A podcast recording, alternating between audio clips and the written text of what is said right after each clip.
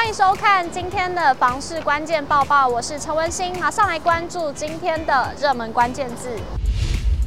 今天的热门关键字就是土增税。对屋主来说，只是跨了一个年度，但是卖房的土增税却变多了。那对此呢，专家也分析了三种节税方式，一起来看。以近几年房价大涨的中南部来说，民国一百一十三年的公告土地现值皆上涨。例如台中市的一百一十三年公告土地现值平均上涨了百分之四点三六，台南市调升了百分之三点六五。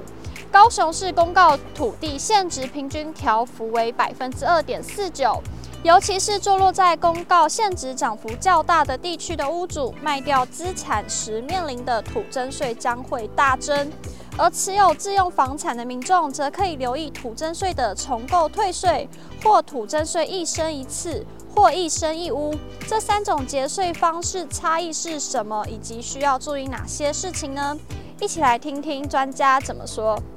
针对重购退税的部分，呃，主要是如果他是属于换屋主的朋友，那他有适用就是小换大的状况的话，那是可以申请就是土地增值税的重购退税。那重购退税的部分需要有几个注意的事项，第一个就是，呃，他售出的土地跟新购的土地，他必须要是登记同一个所有权人。那买入跟卖出的时间必须在两年。那呃，买入跟卖出的标的都要符合自用。那地上房屋的所有权人必须要是呃土地所有权本人配偶或者是直系亲属。那另外的话就是呃面积的部分没有上限的限制。呃，那但是两个的部分都呃除了适用自用之外呢，在新购土地的呃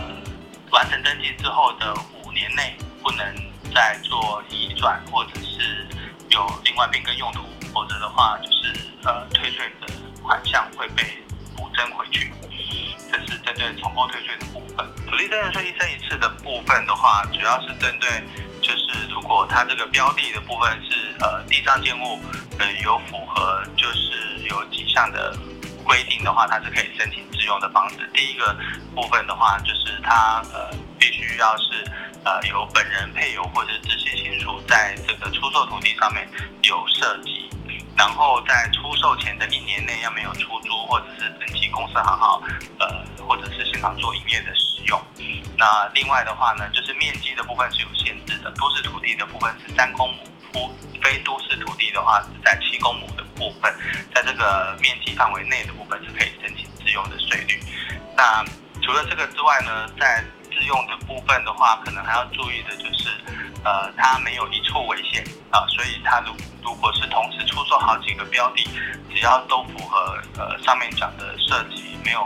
租营业使用跟这个面积的这个限制的话，那它是可以同时好几个标的物同时使用这个一生一次的自用增值税的税率。一生一屋的部分的话，它就是呃在适用土地增值税一生一次用过的人啊，它可以呃。适用所谓的一生一屋，那一生一屋跟一生一次最大的差别在于，呃，如果是适用一生一屋的案件的话，它必须要符合，呃，除了刚刚一生一次的那些自用的规定之外，它另外要符合就是，呃，它要符合本人配偶跟未成年子女名下只有目前出售的这一户的标的。那在面积的部分呢，也没有一生一次这么大的一个面积。部分的话，就是一生一次的面积的减半，所以是都市土地的部分是一点五平嘛，一点五公亩，非都市土地的部分是三点五公亩的面积范围。那其他自用的条件的部分，设籍的设计啊，这些条件的话是等同于一生一次的规定。